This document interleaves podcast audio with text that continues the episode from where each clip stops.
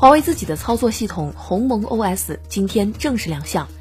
华为消费者业务 CEO 余承东说，鸿蒙 OS 的出发点和安卓和 iOS 都不一样，是一款全新的基于微内核的面向全场景的分布式操作系统，能够同时满足全场景流畅体验、架构及可信安全、跨终端无缝协同以及一次开发多终端部署的要求。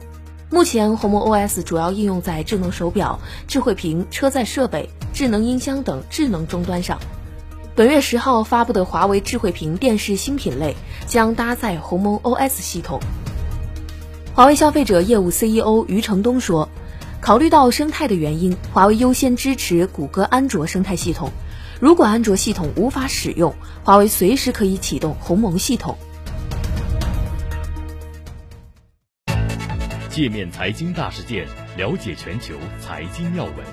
欢迎下载界面新闻 App，在音频频道收听更多精彩内容。